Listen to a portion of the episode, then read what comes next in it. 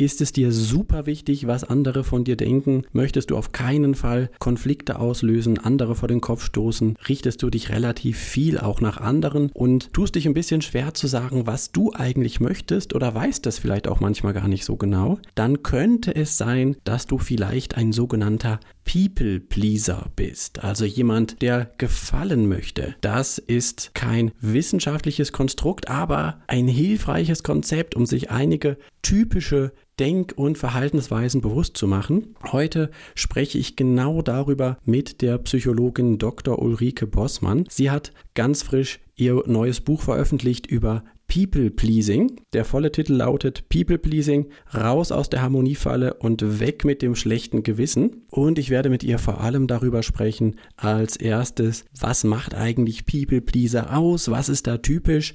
Das soll dir helfen, für dich zu überprüfen, okay, ist das bei mir eigentlich sozusagen normal oder ist das übertrieben? Ist es, bin ich wirklich ein richtiger People Pleaser und mache mir damit das Leben vielleicht manchmal etwas schwerer als nötig? Das ist so der eine Teil. Der zweite Teil, da geht es dann um die Frage, okay, und was braucht es denn jetzt, um da etwas verändern zu können? Wie immer die beiden Disclaimer. Erstens, die heutige Podcast-Folge muss ich mal wieder als Werbung kennzeichnen, weil ich ein kostenfreies Rezensionsexemplar des besprochenen Buchs erhalten habe. Und zweiter Disclaimer, wie immer ersetzt auch die heutige Podcast-Folge keinen Arztbesuche. Sie stellt keine individuelle Diagnose oder individuelle Beratung oder Empfehlung dar.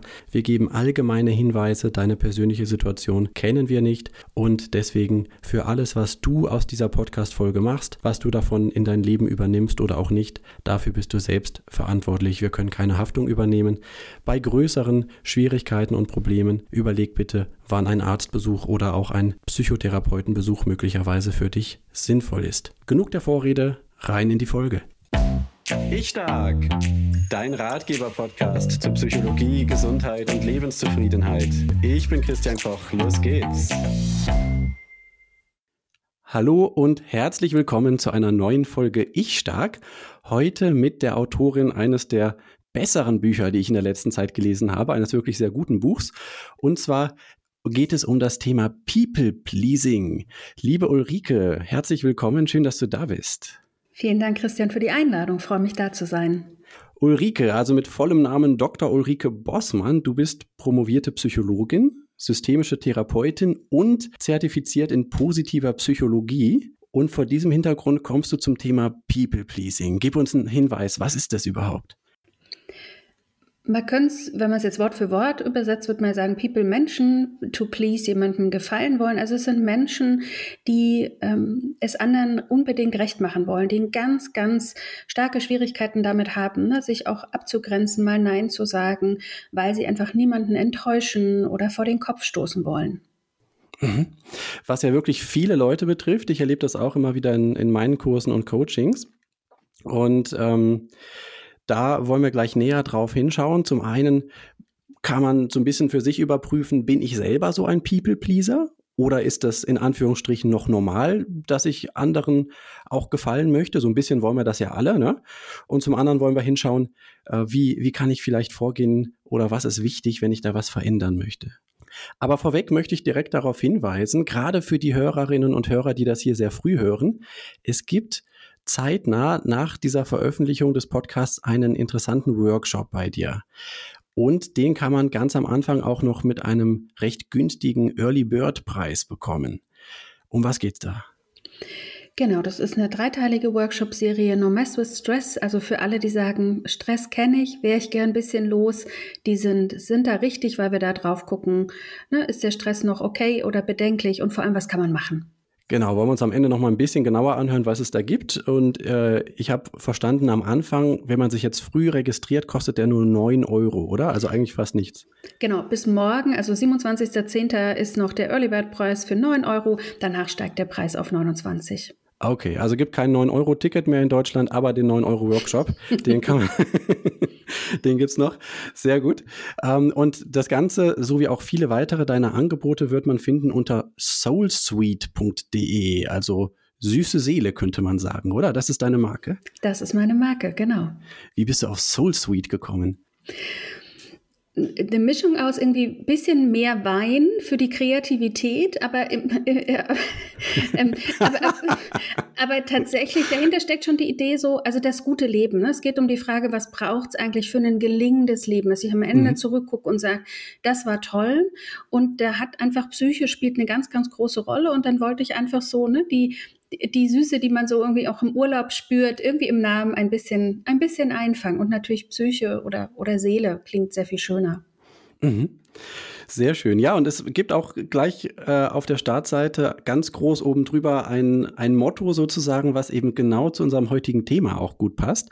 Da steht nämlich keine Lust mehr auf muss halt und so lala. Ich zeige dir, wie du dein Leben so gestaltest, dass du es liebst.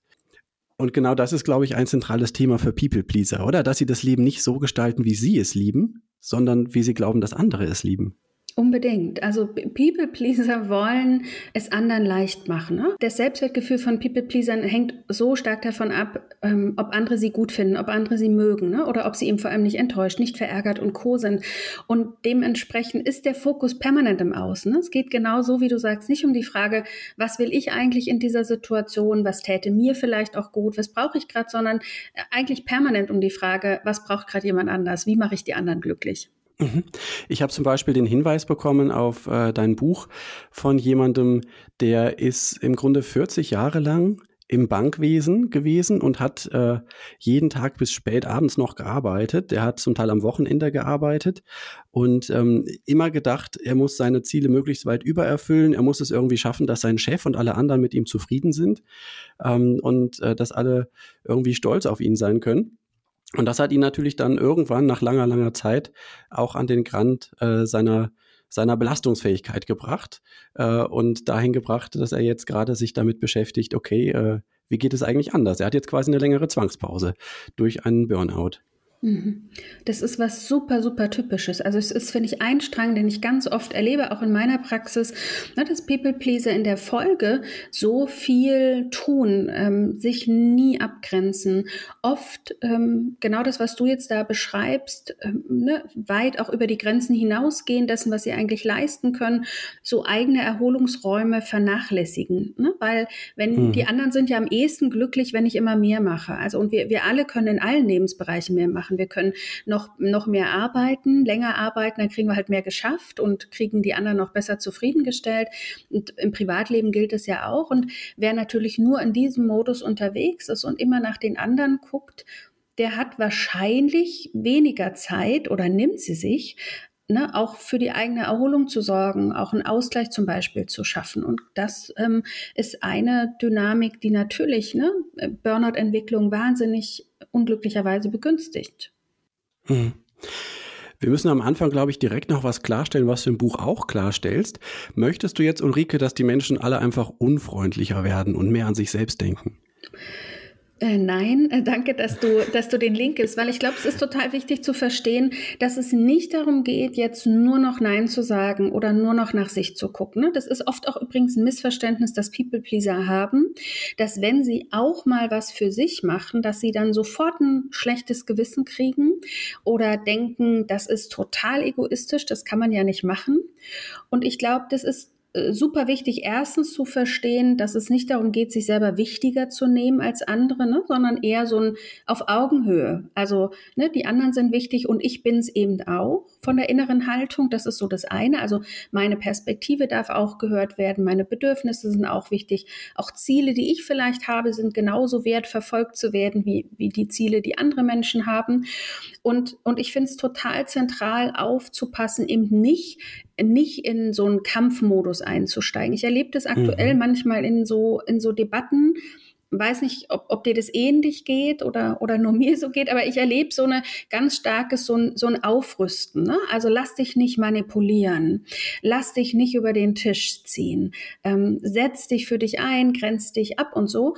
Und wenn man das unreflektiert macht, dann glaube ich zum einen, wie gesagt, sind wir irgendwie raus aus der Verbindung, die wir eigentlich alle gerne wollen. Und People-Pleaser sind ja im Kern, und ist doch toll, gerne freundlich. Die, ja. die wollen auch gern andere im Blick halten. Und ehrlich gesagt bin ich lieber von solchen Menschen umgeben, die auch sensibel sind für andere, die merken, Mensch, guck mal, da geht's vielleicht jemandem nicht gut, ne? kann ich mich da hinwenden? Oder auch die jetzt nicht aus jeder Mücke einen, einen Riesenstreit anfangen, sondern auch eine Vergebungsbereitschaft mitbringen, ne? zu sagen, äh, ich muss nicht jeden Konflikt bis ins Letzte austragen. Und ich finde, das ist was Wertvolles. Ich glaube, das ist wirklich wichtig für People Pleaser, dass sie mhm. verstehen, im Kern bist du wunderbar, ähm, aber wahrscheinlich kostet dich, dich selber dieses Muster etwas und auch in deinen Beziehungen und deswegen lohnt es sich ranzugehen. Ja, und das heißt aber eben nicht, genau, plötzlich nur noch irgendwie, keine Ahnung, mit Scheuklappen durch die Welt zu laufen, zu sagen, alles andere ist mir egal, nach mir die Sinnflut. Nein, nein, nein, darum geht's nicht. Absolut. Also ich stimme dir vollkommen zu. Das sind Menschen, die hat man in der Regel schon gerne in seiner Umgebung. Ne? Auf die kann man sich verlassen, wenn man was braucht. Die sind für einen da, die hören einem zu, ähm, die sind freundlich, ja, äh, und machen einem von der Seite her erstmal keine unangenehmen Gefühle. Na, ne? es gibt vielleicht einen Punkt, den sprichst du, glaube ich, auch an, und das mache ich mal deutlich mit dem Beispiel eines Klienten. Ähm, ich habe nämlich einen Klienten, der so richtig People-Pleaser auch ist. Und der ist gerade ganz frisch in einer Liebesbeziehung und macht sich die, die Sorge, ähm, oh je, äh, die hat jetzt schon gesagt, so, ich, ich sag so selten, was ich will, oder ich sage immer, passt schon alles für mich, alles okay und so, ne? Und ähm, da geht es so ein bisschen um den Punkt, wenn ich nicht so wirklich für mich eintrete, vielleicht auch gar nicht genau weiß, was ich eigentlich will, dann ist es für die Menschen um mich herum auch ein bisschen schwierig, mich zu greifen und mich einzuschätzen und mit, mir wirklich äh, in, in echten Kontakt zu kommen, oder? Unbedingt. Also ähm, ich, ich habe mal an anderer Stelle gesagt, ja, es ist so, ne, nagel mal einen Pudding an die Wand. also das ist ein bisschen, okay. ist ein bisschen vielleicht mhm. sehr, sehr, stark zugespitzt, zugegebenermaßen. Aber, aber das, was du beschreibst, ist ja was passiert. Ne? Wenn ich jetzt wirklich permanent nur im Außen bin. Und die Folge davon ist ja entweder im schlimmsten Fall, ich spüre noch nicht mehr, was ich will oder brauche. Also, ne, dass vielleicht dein Klient sogar sagt, ja, mir ist es irgendwie egal und ich weiß gar nicht jetzt, ob ich lieber in diesen oder jenen Kinofilm will oder es ist mir auch egal, du entscheid du, wo wir jetzt irgendwie den Ausflug hinmachen. Ne? Weil, weil ich, weil ich so entkoppelt entkoppelt bin von dem, was ich will und brauche, weil ich so mhm. stark im Außen war, dass ich es gar nicht mehr spüre. Und das macht es natürlich schwierig, auch für andere Menschen, die ja vielleicht auch Rücksicht auf mich nehmen wollen und ne, irgendwie mir auch vielleicht einen Gefallen tun wollen, auch irgendwie Dinge tun wollen, wo ich auch Berücksichtigung finde. Und es ist auch schwer im Kontakt, wenn jemand permanent ja auch oft seine Meinung zurückhält. Es sind ja nicht nur Wünsche oder Ideen, ne, sondern es ist ja auch äh, vielleicht ähm, ne, eine Kontur zu zeigen, mal, mal was Kritisches auch anzusprechen äh, oder eben genau einen deutlichen Wunsch zu formulieren. Wenn das fehlt, bleibt halt der andere so ein bisschen auch im Ratemodus. Ne, es ist so ein bisschen mhm. unklar, wo, wo stehst du gerade und äh, was, ähm, was bringst du hier auch in unsere Beziehung ein? Also genau, das, es macht den anderen, also es lässt dem anderen einfach einen ganz, ganz großen Spielraum zu, der manchmal eben dann auch wahrgenommen wird als dir ist es alles egal. Mhm. Also und diese und das ist ja und das ist ja blöd, weil eigentlich das wollen ja People Pleaser nicht. Ihnen ist es ja eigentlich nicht egal. Im Grunde wollen sie den anderen zufriedenstellen ne, und wollen ihn glücklich machen. Und die Idee ist ja, ich mache dich am ehesten glücklich, wenn ich das mache, was du willst. Aber dumm ist halt, dass von der anderen Seite, wie gesagt, dieses die, die, die, diese Art der Kommunikation eben auch erlebt werden kann als es ist dir nicht wichtig genug, weil sonst würdest du mir sagen, vielleicht auch mal, ne, was du lieber magst mhm. oder dich hier eben auch mhm. mehr einbringen. Genau den Gedanken hatte ich gerade auch. Also den meisten Menschen, den meisten Menschen ist es wichtig, auch für die Menschen um sich herum etwas zu tun. Ja, nicht nur den People-Pleasern, auch den anderen.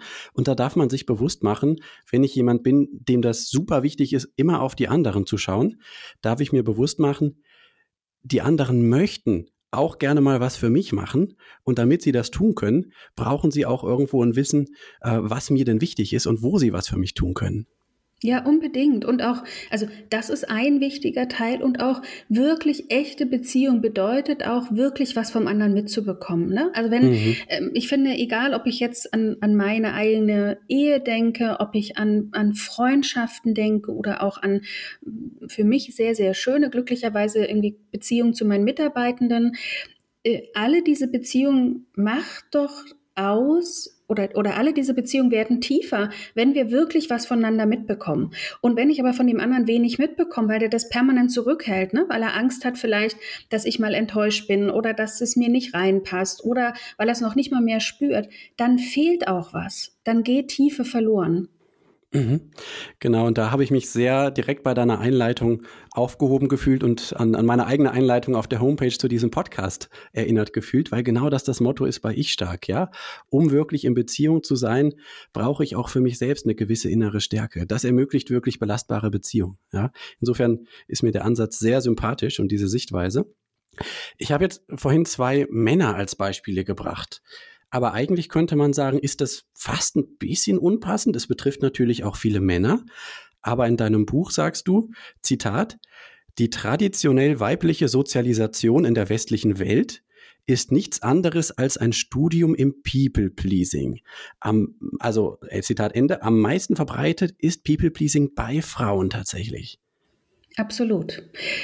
Also, äh, so wie du sagst, mir begegnen auch in meiner Praxis, ne, also jüngere, ältere mir begegnen äh, Frauen wie Männer. Also erstmal würde man sagen, da ist niemand ausgenommen und trotzdem ist es tatsächlich so, dass der äh, vorwiegend Frauen davon betroffen sind und das ist auch klar, ne, weil bis heute schon alleine, wenn wir so auf Geschlechterrollen gucken, auf die Sozialisation von Mädchen und Jungs, dann kann man sagen, Jungs haben mit anderen Dingen zu kämpfen. Ne? Also Jungs mhm. und Männer, die da, da tauchen andere Sachen auf. Aber wenn wir jetzt beim People Pleasing sind, dann ist es einfach nach wie vor so, dass tendenziell von Mädchen viel, viel mehr, wenn sie klein sind, äh, erstens erwartet wird, dass sie brav und angepasst sind. Das ist so der Klassiker. Ne? Irgendwie im Sandkasten ähm, wollen zwei Kinder mit demselben Spielzeug spielen und äh, das Mädchen wird tendenziell eher aufgefordert, ne, doch mal irgendwie nachsichtig zu sein, rücksichtsvoll zu sein, das auch zu teilen, ne? statt irgendwie zu ermuntern, wenn das das eigene Spielzeug vielleicht ist, dass es auch in Ordnung ist, dass es jetzt gerade diese Grenze setzt und sagt, nee, ich würde jetzt gern hier mit meinem eigenen Schäufelchen spielen. Es wird viel, viel mehr ähm, ne, von Mädchen einfach auch äh, verlangt, auf die Gefühle der anderen Rücksicht zu nehmen. Ne? Also umarmen die Oma, weil sonst ist sie traurig. Ähm, sie erleben auch tendenziell sehr viel häufiger, dass Frauen wiederum in ihrem Umfeld sehr sorgsam auf die Gefühle der anderen achten, sich kümmern. Na, also, ähm, also auch zu beobachten, aha, also die Mütter oder die Frauen sind die, egal, also um wirklich ganz platt zu sein, ne, die die Kuchen backen, mhm, die die Gäste mhm. versorgen, die den Haushalt schmeißen, ne, während also auch jetzt wieder äh, ganz in heteronormativen Dingen gedacht. Äh, das gilt natürlich nicht überall, aber ne, irgendwie während die Männer halt irgendwie an, sich um andere Sachen, die kümmern sich weniger. Und solange das noch so ist, bedeutet das natürlich, dass diese Rolle der Kümmererin, äh, man ist auch gut im Kümmern, ne? man wird ja auch irgendwie, man beobachtet vielleicht, dass man irgendwie bestärkt wird, weil das Essen toll geschmeckt hat. Also dann kriegt halt ne, diese Mischung aus brav und angepasst sein, nur nicht jemandem auf die Füße treten äh, und eben auch dieses Tollsein im Kümmern, das wird sehr, sehr eng mit dem eigenen Selbstwert verknüpft. Also ich bin mhm. halt toll im mhm. Kümmern und es ist auch wichtig, ja, sich zu kümmern und dass andere das auch bemerken, weil dann, dann bin ich gut. So. Mhm. Das ist schon eine zentrale Dynamik. Ja, sehr, sehr nachvollziehbar, glaube ich. Wenn jetzt jemand zuhört und sich fragt, naja, also ich habe da schon relativ viel, dass mir wichtig ist, was andere von mir denken und dass ich so das mache, was anderen wichtig ist auch. Aber ich bin nicht ganz sicher, ist das jetzt wirklich verkehrt oder ist das wirklich zu viel oder so? Bin ich jetzt wirklich so ein People-Pleaser, der vielleicht drüber nachdenken sollte, was zu ändern? Was würdest du sagen, wie kann das jemand für sich überlegen? Wie kann das jemand unterscheiden? Ist das okay, so wie es ist, oder ist es zu viel? Also ich würde zum einen erstmal gucken, habe ich irgendeine Art von Leidensdruck. Ne? In der Psychologie würden wir immer gucken, sobald ich eine Art von Leidensdruck habe, ist es ein gutes Zeichen, was zu machen. Also sprich, mhm. was ich damit meine, ist, wenn ich das Gefühl habe, oh, ich bin echt oft gestresst und auch erschöpft, weil ich einfach nicht genügend Raum für mir Pausen nehme, ne? weil ich eben nicht Nein sage und plötzlich permanent mehr auf dem Schreibtisch habe oder auch privat äh, zu tun, als es mir gut tun würde. Wenn ich vielleicht merke, das stimmt, also wenn die anderen mir Anerkennung geben oder irgendwie sagen, zumindest mal nicht sauer sind, dann habe ich das Gefühl, ja, ich bin ganz okay, aber ansonsten zweifle ich eigentlich permanent. Wenn ich merke, ich mache mir eigentlich nach gefühlt fast jedem Gespräch Gedanken darüber, ob ich das jetzt hätte so sagen sollen und dürfen, ja, wenn ich gerade vielleicht mhm. sogar was mhm. Kritisches angebracht habe. Dann finde ich, also so zu gucken, wie sehr beeinflusst mich das und welche Folgen ne, spüre ich vielleicht auch davon? Merke ich vielleicht auch in Beziehungen zum Beispiel, dass ich mich nicht so nicht so wertgeschätzt fühle, dass ich das Gefühl habe, ähm, vielleicht und so Gedanken kenne, Mensch, ich ich reiß mir hier den Arsch auf, ich mache hier alles für andere, ne, aber ich selber werde zu wenig gesehen und beachtet. Ähm, das finde ich sind sehr deutliche Zeichen. Also man merkt ne, Leidensdruck Folgen, die dieses Verhalten mit sich bringt. Das wäre so das eine. Ähm, ich würde zum Zweiten gucken, wie, wie häufig ist das? Mhm. Und, mhm. und wie, wie frei bin ich, sagen wir mal darin. Also was ich damit meine ist, genau so, wir alle haben ein Bedürfnis nach Bindung, wir alle haben auch ein psychologisches Grundbedürfnis nach Selbstwerterhöhung, nennen wir es. Das heißt, es ist ganz normal, dass mir nicht egal ist, was die anderen von mir halten. Es ist ganz normal, dass ich auch nach anderen gucke. Also das wäre eher das gesunde Normale.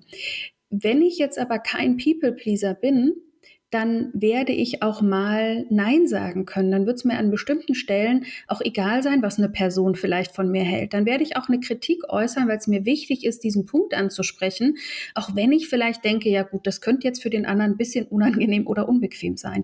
People Pleaser würden das nie machen. Die sind nicht frei in der Wahl, wem sie gefallen wollen, wo sie, mhm. ne, wo sie was ansprechen oder was zurückhalten. Das fühlt sich so wie alternativlos an. Ne, ich, ich wüsste, ich würde es gern anders machen, ähm, aber, aber ich traue mich eigentlich fast nie. Und ich, das heißt, dieses, wie oft, ne, wie oft ist mhm. es, ist mhm. es eher ab und an, dass ich mal nicht Nein sage, oder ist es eigentlich von zehn Entscheidungen, die ich treffe, zehnmal, wo ich gefragt bin, sage ich halt eigentlich zehnmal Ja obwohl ich, obwohl ich eigentlich Nein sagen will. Das finde ich ist so ein zweites ziemlich gutes Kriterium. Mhm, mhm. Und wenn ich da mal Nein sage, dann kommt ein super schlechtes Gefühl vielleicht. Ne? Genau. Genau, also Leidensdruck, Häufigkeit und habe ich eigentlich die Freiheit, ja, finde ich super Kriterien. Ähm, was jetzt auch recht typisch ist, ähm, es gibt ja dieses Modell der Antreiber. Ähm, das kommt, glaube ich, aus dem NLP-Bereich oder aus der Transaktionsanalyse irgendwo. Genau. Und das sind so, ja. Genau, aus der Transaktionsanalyse. Entschuldigung. Ja, genau, okay, genau. Ähm, und da kann man, also es gibt auch online einige Tests. Ich werde unten drunter mal einen Link setzen, äh, wo man für sich selber mal so einen Test machen kann. Ähm, was sind bei mir selbst eigentlich die stärksten inneren Antreiber? Das sind so eine Art Stressverstärker, so Grundhaltungen, die ähm, es mir eher schwer machen. Ne, das kann sein, sei stark, streng dich an, beeil dich.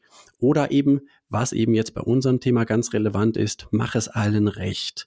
Und nach meiner Erfahrung, ich arbeite nämlich auch häufiger mit den Antreibern, geht das gerne Hand in Hand in Kombination mit dem anderen Antreiber, sei perfekt. Bei mir persönlich zum Beispiel, ich habe diese beiden als die höchsten Werte. Ne? Und dann kann man sich überlegen, wenn ich es allen recht machen will, also dann zum Beispiel nicht Nein sage, versuche alle Wünsche zu erfüllen und dann versuche ich auch noch das alles perfekt zu machen, dann äh, wird's eng. Also dann habe ich echt ein Problem im Leben. Total. Und ich finde übrigens diesen, ähm, diesen Test und auch so einen Antreibertest zu machen total wertvoll als Information. Und für People Pleaser wird dann nämlich auch noch deutlich, dass es ja mehr ist als das nicht Nein sagen können ne? oder mhm. mal so über andere nachdenken, sondern so, dass, dass, dass ich merke, je mehr ich davon auch geprägt bin, umso mehr fühle ich mich auch wirklich verantwortlich, dass die anderen sich wohlfühlen um mich herum. Dass ich, ähm, ne, dass mir total wichtig ist, von, von anderen auch akzeptiert zu werden, ähm, dass ich ne, auch sozusagen gucken möchte, besonders diplomatisch zu sein und Co. Und ich finde, deswegen ist es total wertvoll, weil man sagen kann, je höher der Wert, umso eher bist du People-Pleaser. Mhm, mh. Und ja, die, die, die Perfektion macht es insofern nochmal heikel, als dass sie tatsächlich bei manchen People-Pleasern eine mögliche Kompensationsstrategie ist. Also Aha, ich erlebe ja. oft, das ist ne, das, was ich so als, als Überkompensation ähm, eben beschreibe, das People-Pleaser, um eben nicht in Kritik zu geraten, um eben nicht anzuecken, ganz viele Gedanken sich machen oder eben alles perfekt machen wollen. Also ich finde die perfekte Formulierung, ich möchte was Kritisches sagen, ähm, aber ich denke 100 Jahre über die perfekte Formulierung nach und wenn ich sie nicht finde, in der Regel finde ich sie natürlich nicht, dann ist die, ist die Situation schon vorbeigezogen. mhm. ähm, ne, ich, ich, ich, ich lese eine E-Mail oder bearbeite eine Aufgabe, habe, irgendwie mit unendlich viel Zeit, korrigiere vielleicht nochmal fünfmal, was ich da geschrieben habe, ähm, einfach weil ich vorwegnehmen möchte, dass jemand mich kritisiert und sagt, also, aber guck mal bitte, da das Komma an der Stelle ist aber irgendwie falsch gesetzt. Und das tatsächlich ähm, macht es natürlich schwierig, ne? Mhm, absolut. Klammer auf, ist auch ein häufiges Thema für Workaholics. Die arbeiten oft gar nicht produktiv, sondern äh, suchen so viel Perfektion, dass sie lange auch Dinge aufschieben oder lange mit Dingen brauchen. Klammer zu, nur so am Rande gesagt. Ähm, was ich noch gerne erwähnen möchte, weil das fand ich eine sehr, eine sehr hilfreiche Differenzierung.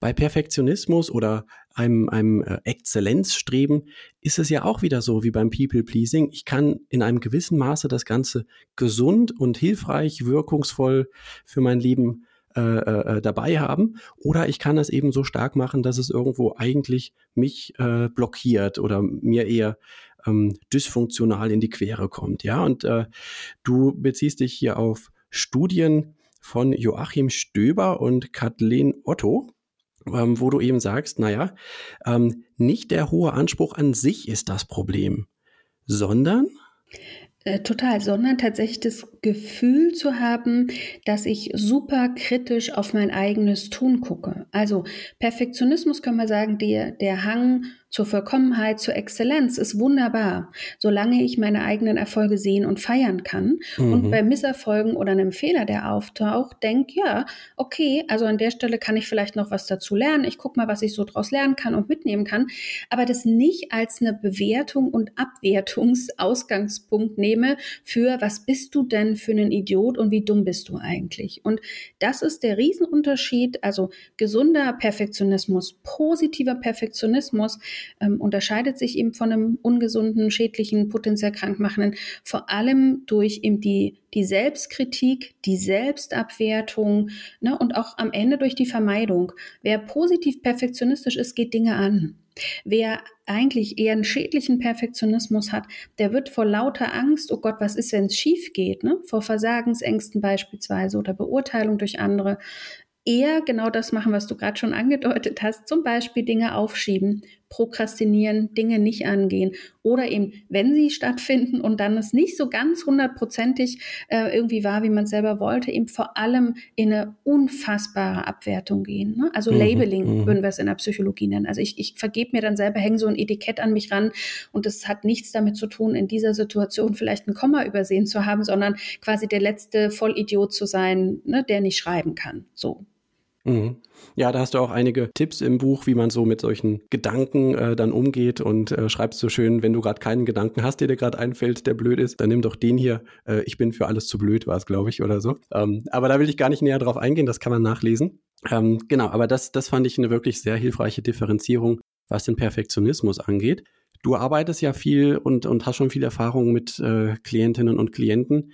Wie ist das, würdest du sagen, People-Pleaser, kann man da sagen, die haben fast alle so einen ähm, recht äh, eher schädlichen Perfektionismus? Oder ist das, betrifft das, weiß ich nicht, nur die Hälfte oder, oder wie würdest du sagen? Das geht oft Hand in Hand, aber es ist, sind nicht alle. Mhm. Für mich gibt es so verschiedene Verhaltenstendenzen, ähm, die ich so beobachte auf, auf, der, ja, auf, auf der Ebene so der Muster, was kann man sehen. Und ich würde sagen, das sind viele, aber es sind auf jeden Fall nicht alle. Okay. Und wenn wir jetzt dann weiterschauen, wie kann man das Ganze ändern? Und da finde ich es auch wieder ähm, sehr angenehm in deinem Buch. Du kommst jetzt nicht irgendwie mit einer schnellen Theorie, äh, mach das mal so und dann hast du es auf jeden Fall. Ähm, bei uns war auch die Überlegung jetzt beim aktuellen Buch, also was Dr. Sabine Nunius und ich gerade veröffentlicht haben, machen wir da jetzt so ein Fünf-Schritte-Programm oder sowas. Ne? Das mhm. gibt's ja oft. Ähm, und ich glaube, das zieht durchaus auch im Verkauf, aber es ist doch, ähm, doch oft auch ein bisschen kurz gegriffen oder zu vereinfachend nach unserem Gefühl. Deswegen haben wir uns auch dagegen entschieden. Du sagst auch, du machst jetzt nicht irgendwie so ein Drei-Schritte-Programm, mach die drei Sachen, dann funktioniert es, sondern es braucht irgendwo den individuellen Weg, äh, wenn man beim People-Pleasing was verändern möchte. Ja, also und du hast vollkommen recht, ne? Der Drei-Schritte-Programm, der, der, der verkauft sich, weil natürlich wir alle die Sehnsucht nach Abkürzung haben. Also ehrlich mhm. gesagt kenne ich das auch. Ich gucke mir irgendwie auch Putzhacks an, ob es noch schneller geht. So. ich finde das nicht. Finde das auch einen sehr, sehr bestrebens, also sehr erstrebenswert und sehr nachvollziehbar. Und, und genau so ist es. Ich glaube, dass der Weg ist am Ende des Tages ähm, auch raus aus dem People-Pleasing, besteht schon darin, wirklich mehr mit sich in Kontakt zu kommen, mehr mitzubekommen. Wie geht's mir eigentlich gerade? Ähm, was brauche ich eigentlich gerade? Was ist eigentlich innerlich in mir los? Ne? Und das als diese Information dann zu nutzen für andere Entscheidungen. Und weil, weil das zeichnet ja People-Pleasing aus, ne? dass ich sehr, sehr einseitig entscheide, wenn es um die Frage geht, berücksichtige ich jetzt gerade das, was in mir los ist oder bei mir los ist ne, oder das, was ich glaube, was bei anderen los ist, dann wird man halt immer nur nach außen gucken. Und ähm, insofern glaube ich, gibt es schon sehr klare Spürhilfen, es gibt sehr klare Strategien, was hilft raus aus dem People-Pleasing. Und trotzdem finde ich am Anfang total zentral für People Pleaser zu verstehen. Diese simplen Ratschläge, grenz dich mal ab, sorg jetzt mal für dich und so, greifen einfach nicht, ne, weil eben also das People-Pleasing bedeutet, ich sitze echt in einem Dilemma, weil es mhm. gibt Situationen, wo ich nicht gleichzeitig mir und anderen recht machen kann. Und, ne, und dann Jede zu sagen, äh, ja, ja, ständig, ne, weil wir halt alle auch an Zeit und Raum gebunden sind. Wenn, wenn wir uns irgendwie so zeitreisenmäßig beamen könnten, wären viele dieser Themen nicht mehr bedeutsam. Und, und ich finde, das ist total wichtig, ne, für sich selber auch da so einen Umgang zu finden. Also es ist nicht so, dass man es bisher nicht hinbekommen hat, äh, weil man halt irgendwie zu blöd ist oder es nicht richtig gemacht hat, nicht den richtigen Tipp gefunden hat oder dergleichen, sondern weil es wirklich oft ne, dilematische Grundkonstellation geht, auch in der Regel ja das People-Pleasing in der Vergangenheit und oft bis heute also einfach die sinnvollste Strategie für die Leute war. Ne? Es hat sich ja bewährt, das so zu machen. Mhm. Es hat sie ja geschützt mhm. vor etwas. Und um jetzt korrigierende Erfahrungen zu machen, anderes zu erleben, muss man sich ja auch ein bisschen mutig raustrauen. Und, äh, und das, ja, das, das braucht einfach einiges, finde ich, an Reflexionen und, und eben Ideen, die jenseits dieser Plattitüden sind. Ja. Mhm. Das wird auch sehr deutlich. Du sagst, es reicht jetzt nicht einfach nur, ich sag mal, ein bisschen drüber nachzudenken oder so, sondern die Veränderung der eigenen Annahmen gelingt über das Handeln. Es braucht den Musterbruch, um ein Selbst zu entwickeln, das nicht mehr abhängig ist von anderen. Musterbruch. Was ist das? Ja, also die, die Grundidee ist ja, was ich eben den lieben langen Tag und wie ich es immer mache. Also beispielsweise jemand anders fragt mich, hast du mal kurz Zeit? im Job oder so und ich bin mhm. eigentlich gerade bei der Aufgabe dran, dann wäre das typische Muster für People Pleaser zu sagen, ja klar. Und zwar ohne, dass sie drüber nachgedacht haben, ob sie gerade wirklich kurz Zeit haben. Hat man ja manchmal. Also manchmal kann man auch mich unterbrechen und das ist überhaupt kein Problem. Mm, oder vielleicht ist es manchmal auch so wichtig, dass ich mich zuwenden will. Oder ob sie eben auch vielleicht keine Zeit haben. Und der Musterbruch bedeutet jetzt, egal an welcher Stelle, zu sagen, ich mache mal was anders als bisher. Also beispielsweise in so einer Situation vielleicht zu sagen, ich sage halt nicht sofort ja, klar, komm rein, mhm. ähm, ich helfe dir sofort, ich habe natürlich Zeit, sondern vielleicht sich Zeit zu verschaffen, ne, zu sagen, hey, äh, entweder, also vielleicht sogar so weit zu gehen, mal zu sagen, nee, gerade habe ich keine, weil ich, weil ich merke, ich sitze gerade an was anderem drin und bin eingedacht, oder zumindest sich Zeit zu verschaffen und sowas zu sagen wie, hey, ähm, ich ich denke mal kurz drüber nach, ob ich dir da an der Frage, an der Stelle helfen kann.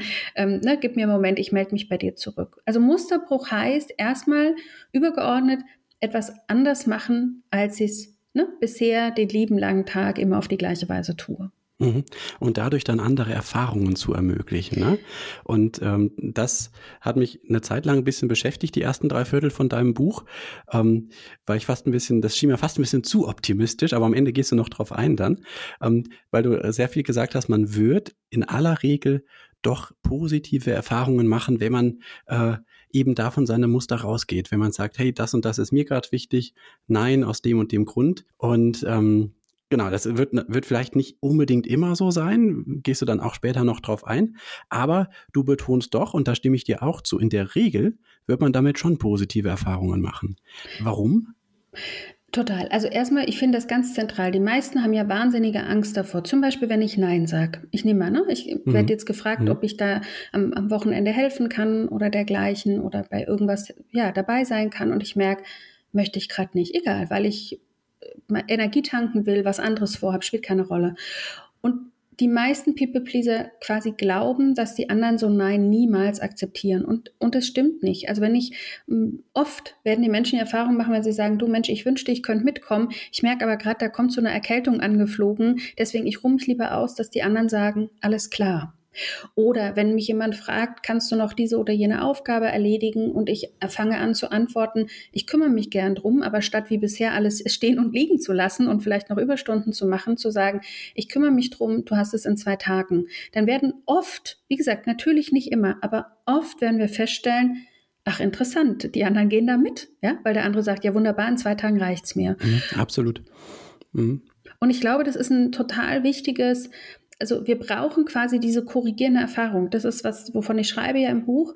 Wir brauchen ähm, bisher gibt es die ja nicht. Ich habe das ja alles nicht gemacht. Das heißt, ich erlebe nicht, dass zum einen jemand vielleicht auch mein Nein akzeptiert oder dass es gar kein Problem ist, wenn ich eben auch meine Kritik äußere und die anderen vielleicht das jetzt nicht sofort mit laut jubelndem Juhu entgegennehmen und doch es sich lohnt, weil ich merke, plötzlich werde ich vielleicht eher gefragt. Ja, plötzlich werde ich vielleicht mehr sogar respektiert, ne? weil natürlich, wenn ich wenn ich an irgendeiner Stelle mal klar Position beziehe, wird man kriegt man oft mehr Respekt, ja, als als wenn ich mich halt so permanent irgendwie auch anpasse und, und mhm. unsichtbar bleibe. Mhm.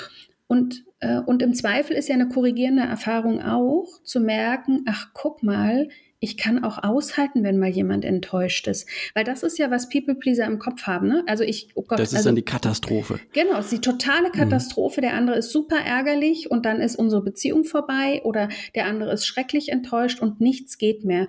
Und eine korrigierende Erfahrung ist ja nicht nur, ist wichtig, dass der andere vielleicht sagt, ja, alles gar kein Problem, sondern möglicherweise ist er auch verärgert oder findet das gerade auch doof oder, wie gesagt, ist vielleicht auch enttäuscht zu merken, aber danach geht's weiter. Die Beziehung ist deswegen nicht vorbei, ja, mhm, sondern mhm. das ist, auch das ist ja eine korrigierende Erfahrung. Ich darf mich zumuten. Mhm. Genau. Und du sagst ganz klar, eine gesunde Beziehung wird das aushalten. Total. Und zwar nochmal, also klar ist es, wenn Leute das lange von mir gewohnt sind, ne, dass ich bisher zu einem Ja und Amen gesagt habe, mich immer untergeordnet habe und plötzlich fange ich vielleicht an bei der Frage, wohin machen wir, ich nehme jetzt mal ein banales Beispiel, das sind ja noch nicht die großen Fragen, ja, aber banales Beispiel, ich fange jetzt vielleicht mal an zu sagen, nein, ich komme ne, dich, liebe Mutter oder Vater, irgendwie diese Woche nicht im Pflegeheim besuchen oder ich mache plötzlich einen Vorschlag und sage, nee, ich will eigentlich den nächsten Sommerurlaub äh, nicht in den Bergen verbringen, sondern ich möchte gerne mal ans Meer fahren Klar werden die anderen stutzen, weil sie das überhaupt nicht von mir gewohnt sind. Und dann kann es natürlich auch sein, wenn anderen das selber super, super wichtig ist, ja, dass sie sich dann dafür einsetzen. Also die Eltern, die irgendwie einsam sind im Pflegeheim, ne, die dann nicht einfach sagen, super, mein Kind, toll, dass du dich jetzt um dich kümmerst und ja. ich freue mich so, ne, sondern die bringen natürlich ihre eigene Bedürftigkeit auch zum Ausdruck. Und ich glaube trotzdem, dass das in, in den harten Nussfallen, sage ich mal, ähm, passieren wird. Aber in vielen, vielen werde ich, wie gesagt, im Wahrnehmen, ach, guck mal, interessant. Die anderen Leute sagen dann, ja, dann fahren wir halt in die, fahren wir halt nicht in die Berge, sondern fahren wir ans Meer. Auch gut. So. Mhm. Genau, also so das ist quasi der, der zweite Teil. Ne? Ich werde einerseits werde ich meistens positive Erfahrungen machen, die mir helfen, diese Annahmen zu verändern und damit auch mein People-Pleasing zu verringern. Ähm, so, ich kann erleben, jawohl, ich bin gewünscht, gewollt, akzeptiert, auch wenn ich nicht immer das mache, was andere wollen. Und das andere ist eben genau, du hast vorhin schon mal das Wort Strategie benutzt. Ne? Das ist, People Pleasing ist auch eine Strategie. Da, das ist äh, bis ins Detail hinein weiß ich seit Jahren oder Jahrzehnten, wie ich mich mit diesem People Pleasing verhalte, um damit irgendwie ganz gut durchs Leben zu kommen. Ja, weil das ist Deeskalation, das ist eine Art von sozialer Interaktion, das ist auch eine bestimmte Art mit meinen Gefühlen umzugehen. Und auf allen diesen Ebenen wird sich was verändern, wenn ich am People Pleasing was verändere. Und deshalb äh, kann das schon sein. Da habe ich dann die noch nicht so diese erprobten Strategien, wie ich jetzt mit den neuen Situationen umgehe. Und deshalb kann es schon sein, dass ich da auch an die eine oder andere Herausforderung dann stoße. Total. Und deswegen glaube ich, ist es wichtig, also People Pleasing hat halt auch ganz viel mit Selbstwert zu tun. Ne? Also so offensichtlich ist, ich will andere nicht enttäuschen. Also ist dieses Bindungsmotiv. Ne? Ich möchte gern mit den anderen mhm. verbunden mhm. bleiben und oder will, dass es denen auch gut geht und, und will die Beziehung nicht riskieren. Aber tatsächlich ist bei People Pleasing auch ein wichtiger Teil, das Selbst, also dass das einfach den Selbstwert füttert. Der Selbstwert hängt davon ab, in der, in der, in der Forschung würden wir sagen, wissenschaftlich ist es ein kontingenter, also ein bedingter Selbstwert. Mhm. Na, der ist nicht unabhängig. Also nicht, ich bin irgendwie wertvoll als Mensch, so wie ich bin, und zwar mit meinen tollen Seiten und auch vielleicht mit den Makeln und die muss ich jetzt nicht feiern. Ich finde, braucht man alles nicht. Ja, aber ich kann irgendwie damit leben, weil ich so wie jeder andere auch halt irgendwie tolle Seiten habe und irgendwie ein bisschen olle Seiten und Macken. So ist das halt. Und das ist ja eine andere Art, wenn ich so mit mir umgehe und mich so in mir fühle, als wenn mein Selbstwert davon abhängt, ob andere zufrieden mit mir sind, ob ich es anderen leicht gemacht habe, ne? ob ich eben auch gefällig an der Stelle war. Und, mhm. und ich finde, das ist ein ganz wesentlicher Punkt, dass People-Pleaser lernen, indem ich erstens mehr mitbekomme, was entspricht mir eigentlich, ne? meine eigenen Werte vielleicht kenne, Ziele finde, die mir wichtig sind, werde ich ja erstmal auch ein Stück weit unabhängiger per se schon mal von anderen, weil ich überhaupt erstmal in den Blick nehme, wer bin ich eigentlich, was macht mich aus, was fühle ich, will ich, mag ich und so. Und äh, zum Zweiten, das eben dann als Ausgangspunkt tatsächlich nehmen kann, um eben einen Selbstwert aufzubauen, der eben nicht mehr sozusagen nur durch Anerkennung gespeist wird. Oder, und das ist ja das Fiese, ne? dass, dass das eine ist so, ich fühle mich toll, wenn mir jemand sagt, ja, also ich wüsste gar nicht, was ich ohne dich machen sollte. Das ist das Problem, dass People Pleaser bei solchen Aussagen, das schützt den, ne? dann wird der Selbstwert gefüttert. Und, ähm, und, und ich glaube, dieses, diesen, diesen Selbstwert ein Stück weit loszulösen, den eigenen Wert loszulösen davon, mögen die anderen mich jetzt gerade, kriege ich jetzt, werde ich gerade gefeiert dafür, dass ich ihnen unter die Arme gegriffen habe. Ähm, das, das ist, glaube ich, eine ganz wichtige Bewegung, die es braucht. Mhm, mhm. Und ich möchte gerade gerne nochmal deutlich machen, weil du eben dieses 10-Minuten-Beispiel gebracht oder dieses Beispiel mit hast du kurz Zeit gebracht hast, ne? Ähm, wie, wie wunderbar konkret du an vielen Stellen in deinem Buch auch wirst, ja. Ähm, du hast da auch dieses, genau dieses Beispiel drin. Man wird gefragt, ähm, hast du kurz Zeit? Ja, und dann äh, jetzt gerade eben hier hast du gesagt, dann kann man mal kurz innehalten, überlegen, habe ich denn die Zeit? Und es bleibt aber nicht dabei, sondern du sagst im Buch, okay, ähm, ich kann zum Beispiel überlegen, okay, wenn ich gerade zehn Minuten habe, dann sage ich jetzt direkt am Anfang, ich ja, ich kann mir zehn Minuten nehmen, danach werde ich XY tun ähm, und äh, dieses Gespräch verlassen, egal wie weit wir gekommen sind, weil mehr Zeit habe ich gerade nicht. Und schon wenn ich das so sage, dann sagen die einen Leute, schreibst du auch, äh, ah, nee, okay, also so schnell geht's doch nicht. Ja, dann wird deutlich, okay, nicht immer, wenn jemand sagt, hast du kurz Zeit, meint er wirklich kurz, ja. Ähm, und, äh, und, und die anderen, mit denen dann das Gespräch vielleicht stattfindet, die wissen aber dann schon, haben schon gehört, nach zehn Minuten ist es vorbei.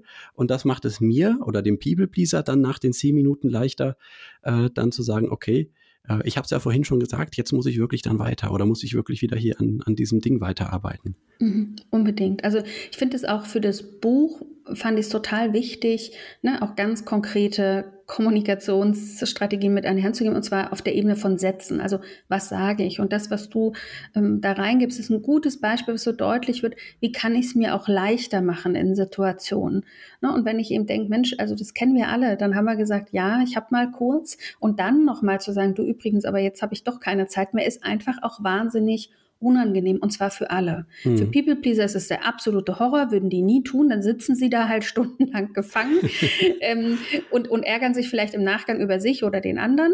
Und da finde ich eben genauso Wege zu finden, wie kann ich es mir einfach leichter machen. Ne? Also wenn, wenn es, wenn ich nicht einfach sage, du, nee, gerade passt's nicht, könnte ja auch eine Möglichkeit sein, wenn ich genau weiß, es passt nicht.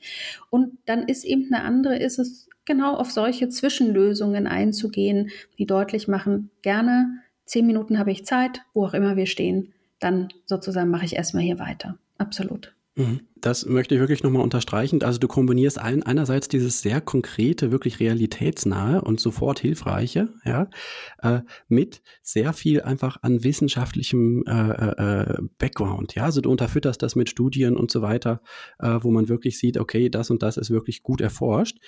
Und eigentlich wollte ich es am Anfang fragen, habe es aber vergessen. Deswegen hole ich es jetzt noch nach. Dieses Konzept People Pleasing. Ist das eigentlich ein wissenschaftliches Konzept oder kommt das eher so, äh, ich sag mal, aus der pragmatischen Psychologie sozusagen? Ähm, oder wie kann man das einordnen? Mhm.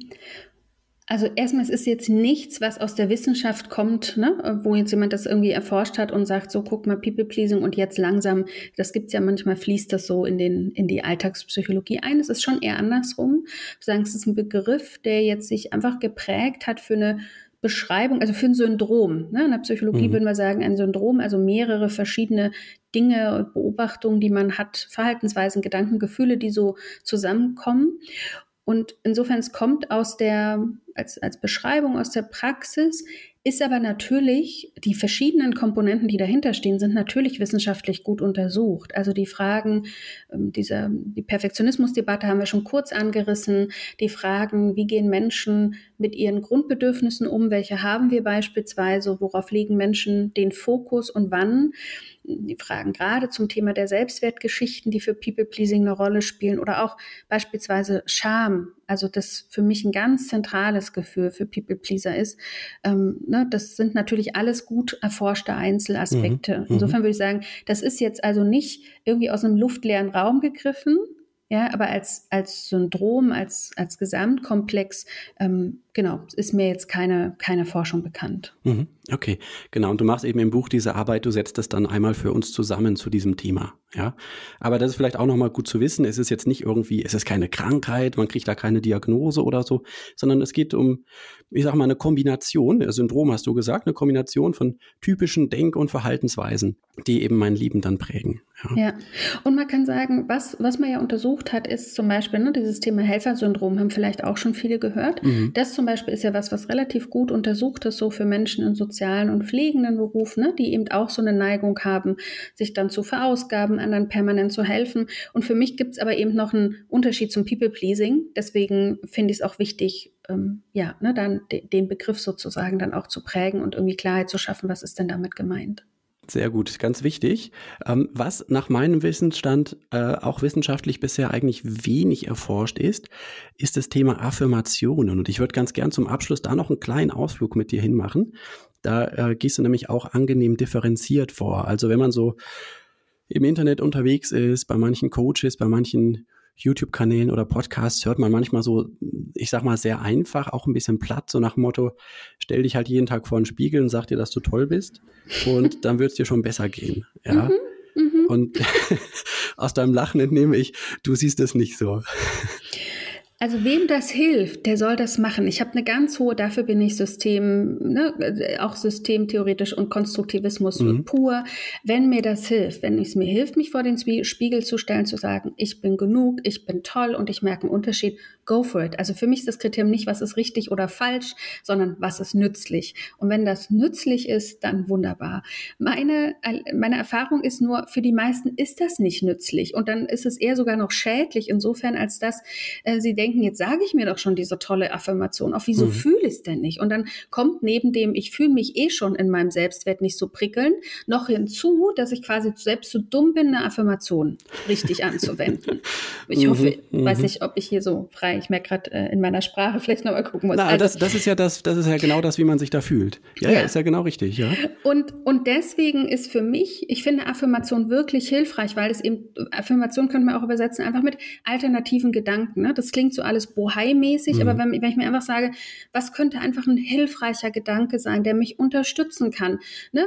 einen bestimmten Mut zu finden, etwas zu tun oder, oder, oder mit Situationen und Gefühlen anders umzugehen. Und dafür finde ich Affirmation wertvoll, aber ich finde, es braucht sie differenziert. Und für People-Pleaser ist es eben, klar steckt dahinter, sich wertvoll zu fühlen oder sich gut zu fühlen, ne? Selbstwertgefühl aufzubauen. Aber am Ende ist doch die Angst oft, zum Beispiel andere zu enttäuschen. Da waren wir vorhin.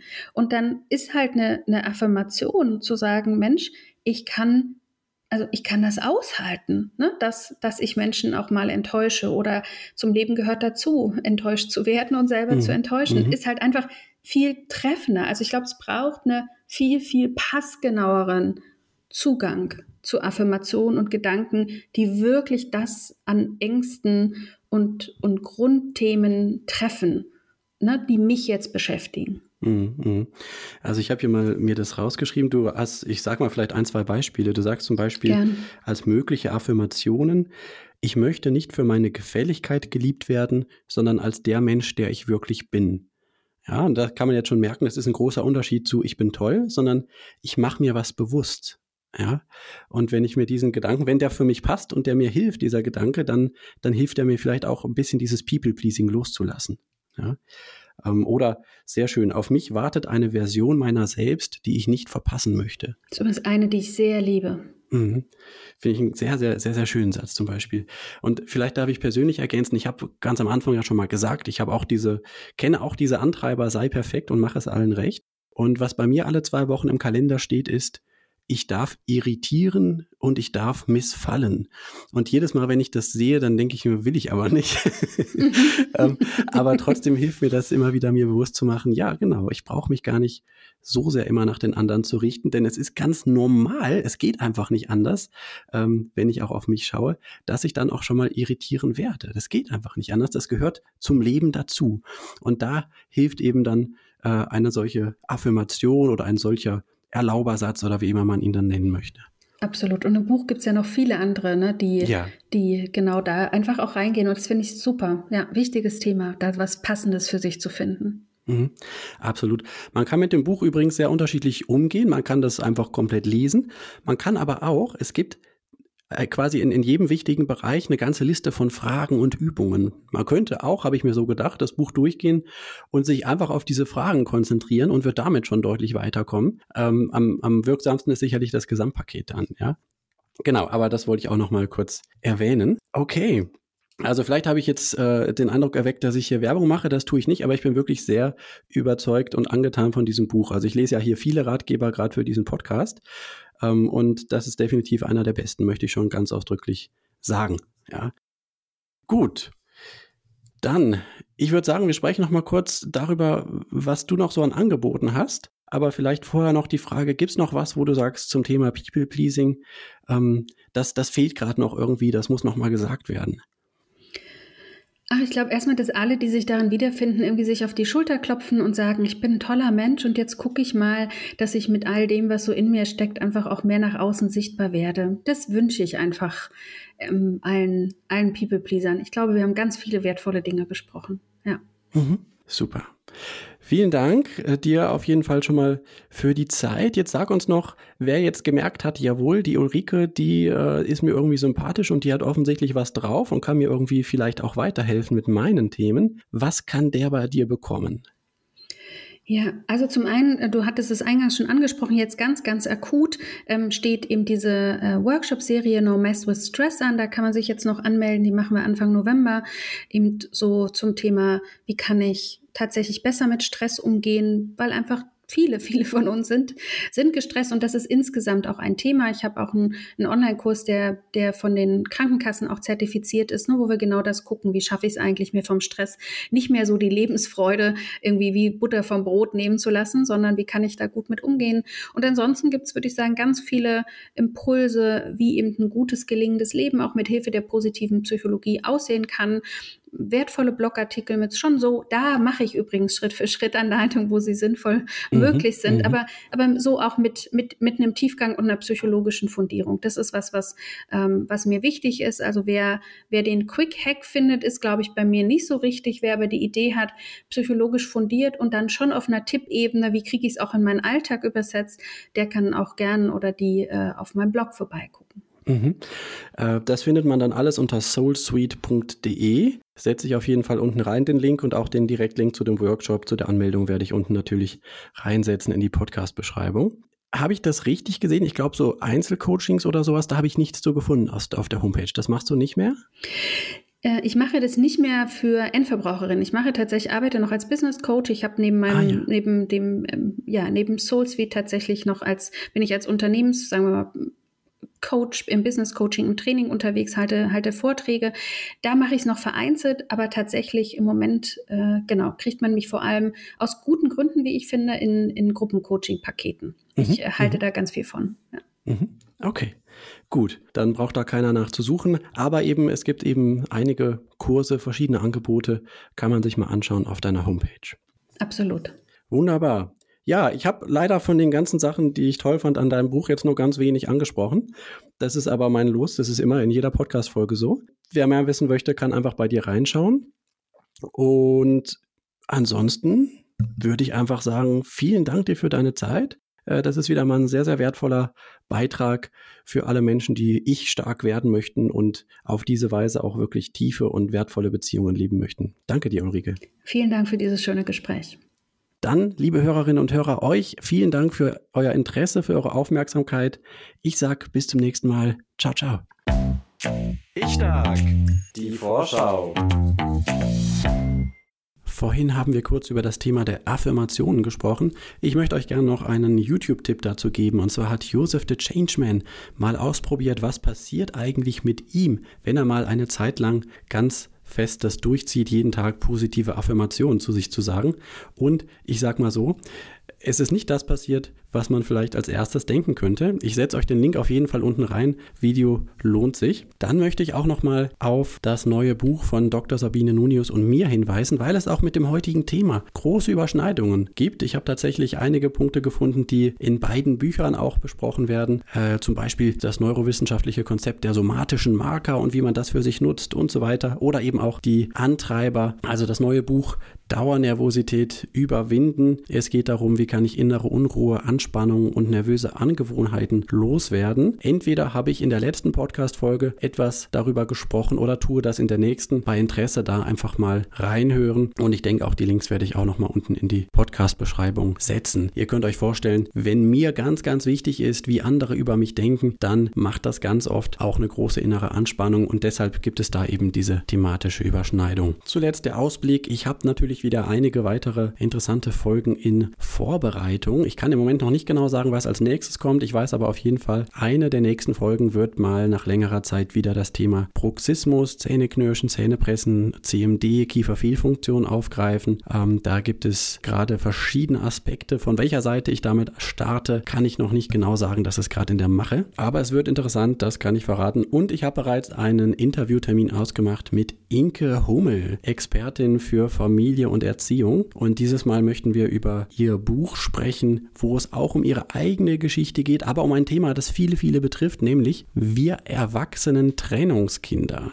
Wichtiges Thema, betrifft viele, mich persönlich auch. Und ich bin gespannt. Ich habe das Buch noch nicht gelesen, freue mich aber drauf. Inke hat einiges drauf und wie gesagt, es wird noch was dauern, aber ihr werdet davon hören. Um es nicht zu verpassen, dürft ihr natürlich sehr gerne diesen Podcast abonnieren, liken, bewerten. Was weiß ich nicht, was da alles möglich ist, je nachdem, wo ihr es hört. Bei Spotify kann man ihn bewerten. Ähm, ich würde mich im Moment noch besonders freuen über weitere Abonnenten bei YouTube, denn von YouTube kriege ich erst was ab von den Werbeeinnahmen, wenn die Abonnentenzahl noch was gestiegen ist. Also, wenn du die Möglichkeit hast, ichstark.com slash YouTube, dann kommst du dahin oder einfach bei YouTube nach ichstark zu zusammengeschrieben suchen, Ich Stark, der Ratgeber Podcast, dann findest du es auch. Ich sage vielen Dank für eure Unterstützung, für euer Interesse und wünsche euch eine gute Zeit. Bis dann. Ciao, ciao.